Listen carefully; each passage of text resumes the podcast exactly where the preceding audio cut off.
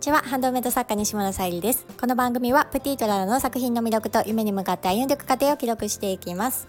はい今日は12月18日月曜日ということでまた1週間始まりました。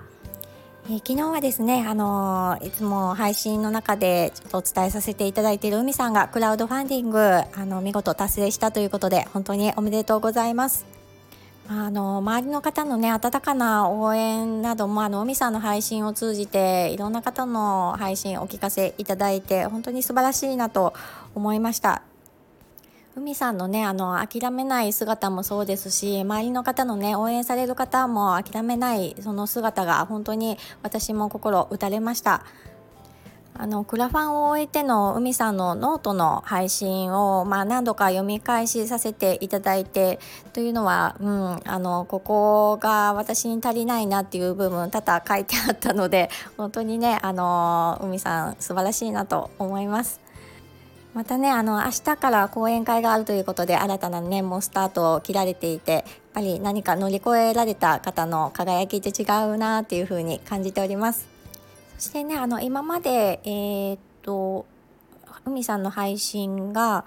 え、小さな引っかかりについてっていうあのタイトルだったんですけど今は「ともしびから未来を照らす」っていうあのつくしさんがつけてくださったタイトルなようなんですがそれもねあの素敵だなと思いました。がねあのつながりであのできていくそのうん姿とそのリーダーシップのね海さんの行動力本当にあの尊敬します。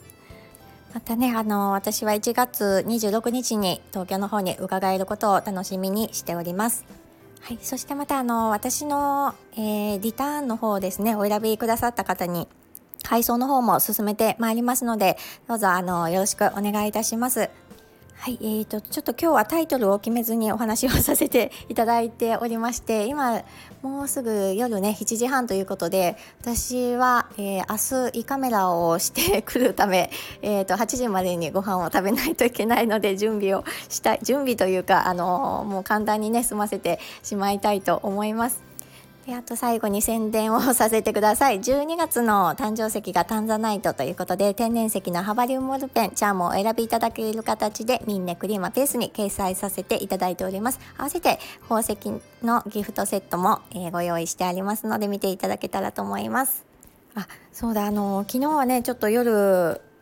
こちらの方も雪がちらつきまして寒さもぐっとね、あの冷え込んで、うん、体調崩さないかなってねあの自分自身も感じてるんですけど皆様もどうか暖かくお過ごしください。で私の地域はどうしてもねあの車がないと結構不便な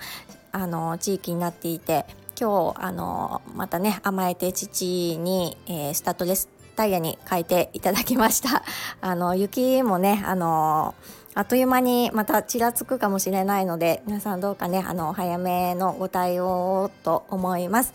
はい今日も聞いてくださりありがとうございます。プティートララさゆりでした。